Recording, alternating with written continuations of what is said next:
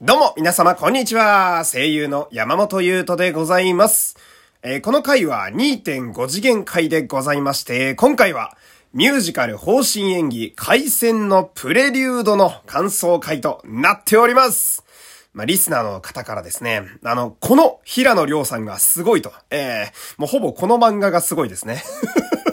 みたいになってますけど、まあ、これ見てくれとね、えー、円盤をプレゼントとして送ってくれた方がいらっしゃいまして、まあ、せっかくなんでその思いに応えたいなと思って、こうして、えー、感想会をね、えー、やらせていただける、いただくというわけなんですけれども、まあ、早速もうね、内容に触れていきたいんですが、えー、平野亮さんオンステージでしたね。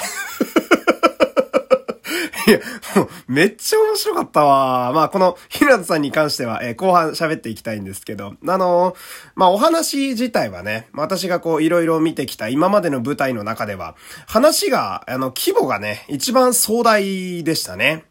っていうのも、まあ、この方針演技って、まあ、あの、原作のね、あの、まあ、自体が、その、国と国の戦争のお話でね、えー、大河ドラマ的な要素が結構あったりなんかして、うん、で、その、めちゃめちゃ壮大なドラマがあるんだけど、その割に、この方針演技、まあ、漫画版が原作のね、ものの舞台版ですけど、こう、メタセリフがちょこちょこあるのが、なんか、アメコミを見てる感があって、すごく面白いなと思いまして、まあ、私はその、方針演技の大まかなストーリーは知ってるし、で、だけど漫画は読んだことない非常に微妙な知識量なんですけど、まあそのおかげで結構話にスッと入っていきやすかったと言いますかね。うん。で、その、方針演技をまあ題材にした話なので、まあわざわざこう自分でこう、ここであえて言うのも野暮な気もするんですけど、その、まあやっぱ少年漫画があの元なんで、その古代中国とは思えない大パーツ的な武器とかね、えー、とんでも衣装のキャラがめっちゃ出てくるのが、なんかあの、戦国バサラみたいな、えー、なんだその歴史はみたいなのを見てるようで、すごく見てて飽きなかったですね。で、こう、キャラがめっちゃいっぱい、まあやっぱ出てくるわけなんだけど、次はなんかその、どんなやつが出てくるんやっていうワクワクを常に持ちながら舞台に集中できたと言いますかね。うん。なんかあの、後半のその、対抗棒の、もう何があっても驚かぬわっていうセリフがありましたけど、まああまりにもその通りやったなと。何でもありっていうね、これがすごくおもろいなと思って。で、まあ、ストーリー的にはまあ、大体ダッキーのせいですね。ま、これはその、方針演技が関連でね、出てくる作品だと、ほぼ100%ダッキーが大体黒幕だったりすると、まあ大体ダッキーのせいになるというやつですね。まあこれは、あの、北欧神話におけるロキみたいなもんですね。もうこいつ、ほぼこいつみたいなまあなんで、まあ、か、彼女が悪いっていうことだけ分かっとけば、なんとなく最後までは見れるんじゃないかな、みたいな。で、これ、あの、ざっと見てみて思ったのが、その、2.5次元の作品ってやっぱ舞台にするか、ミュージカルとして作るかの2パターンやと思うんですよ。2パターンともある恵まれた作品もね、世の中には結構ありますけど、で、そのなんだろうな、この作品に関しては、あの、超孔明というキャラクターが、まあ、今回は出てくるおかげで、ミュージカルで本当に良かったなって俺はすごい思うんですよ、今、見終わったらね。うん。てかその、超孔明の平野亮さんのためにミュージカルにしたんじゃないかって錯覚するぐらいすごいそこがバッチリ合ってて、うん。ほんで、まあ、今回主人公をやってるね、え対抗棒の橋本翔平さんなんですけど、まあ、こう力強い青年と言いますかね、こう誠実な青年みたいな感じのお顔がね、えー、非常にかっこいい、えー、売れっ子な方ですけれども、私、橋本さんは、あの、太鼓がね、貞宗というね、えー、トーステのキャラクター以来、えー、二人目の橋本さんでして、で、その時も思ったんですけど、とにかく声がめちゃくちゃいいんですよね、彼は。うーん、本当に、聞き取りやすいかつかっこいい声をされていて、最近は結構舞台の役者さんがね、あの、アプリのゲームとかで声優やることも増えてますけど、バチバチに声優の仕事でいけるんじゃないですかね、橋本さんは。あのー、松岡義嗣さんとか、星総一郎さん系のちょっと鼻にかかった、ちょっと未熟な青年ボイスみたいな、うん、のところがすごく心地よくて、で、まあ、舞台的なね、あの、役者さんなんで、あ舞台の役者慣れてると思うんで、その、声もすごくよく通るし、で、歌もね、その、まあ、ミュージカルの主役任されるぐらいなんで、そりゃそうやと思うんですけど、音の取り方が抜群に上手いので、セリフを聞いてて、とにかく全編気持ちががいいと。うん。で、やっぱお芝居のね、その工夫の仕方もさすがやなってうならされたのが、その、今までずっとおちゃらけてた感じのね、えー、対抗馬。まあ、親しみやすい主人公だった対抗棒が、こう、宿敵の今回のその超孔明と対峙するところは、こう、一気に橋本さんの表情がこう、ぐっと引き締まって、まあ、戦いに行く男の表情と言いますかね。一気にこう、頼れる主人公らしくなるっていうのは、あそこはなんか、ああ、さすがやなってちょっとため息が出てしまったと言いますかね。なんかその、コミカルで親しみやすい普段のキャラクターと、締めるときはバチッと締めて、とにかくかっこよくなるっていうのが、めちゃくちゃ主人公してて、ああ、なるほどと。これは確かに座長を任されるなーなんてね、すごく心の中で納得いったものでした。したけれども。ほんで、まあこのちょこちょこさっきから出てきてますけれども、この平野亮さんが演じる今回のまあ大ボスですよね。えー、超孔明なんですけど、どもうどっから喋りゃいいんだろうね。もう喋りたいことありすぎるんですけど、超絶特納豚骨味噌醤油ラーメン具沢山シェフのおすすめスペシャルみたいなね。まあ、とにかくその、なんだろうな、めっちゃ濃かったっていう、うん、癖がめっちゃ強いっていうことだけ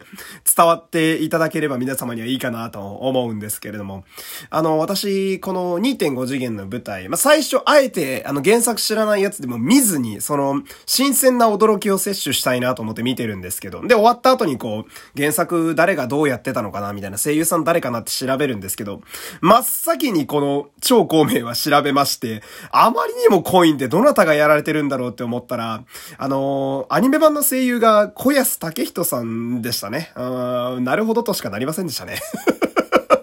ああ、小安さんかなるほどってすごい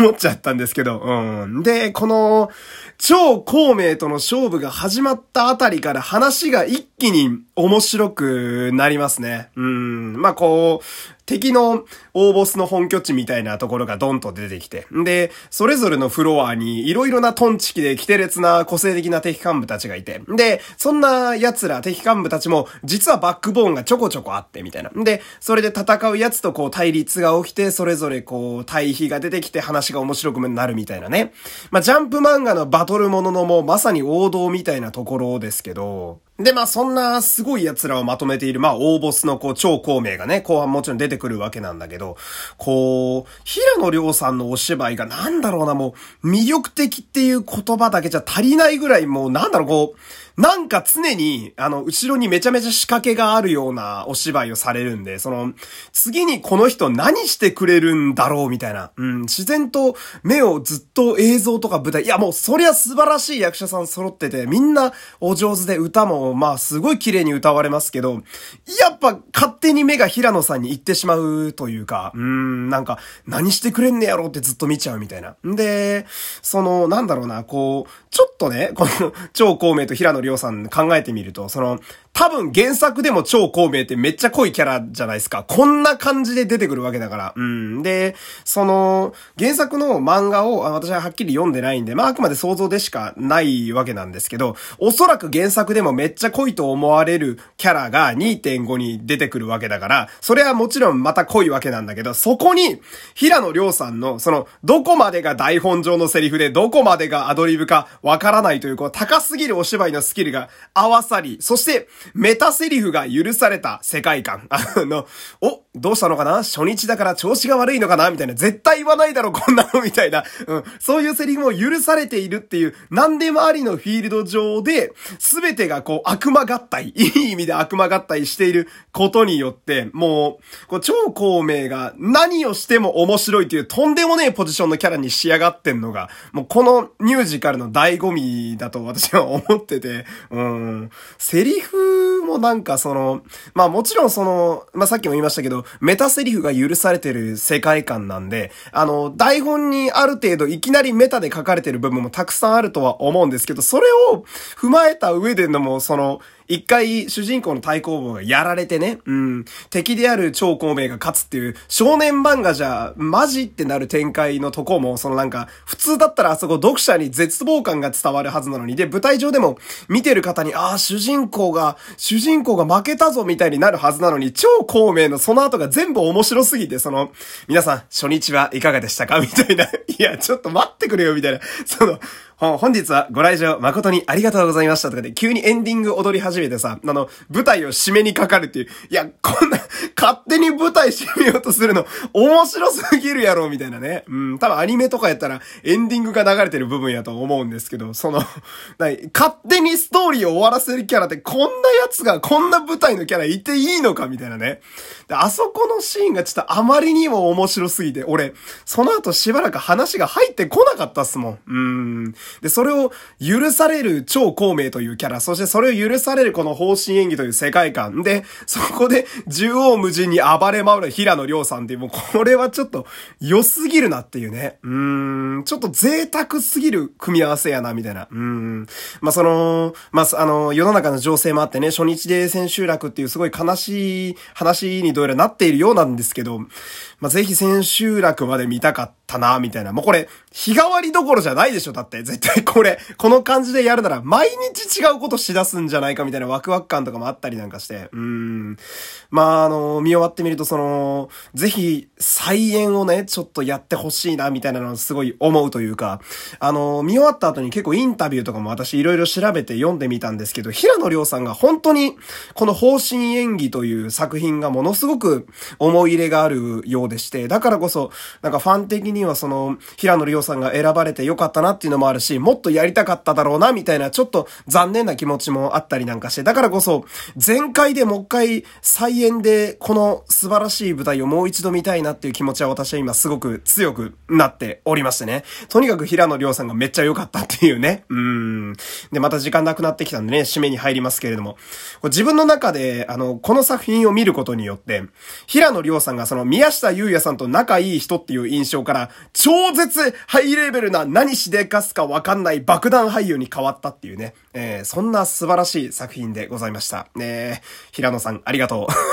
という感じでね、えー、今日は締めたいと思います。えー、ここまでお付き合いありがとうございました。山本優斗でした。さよなら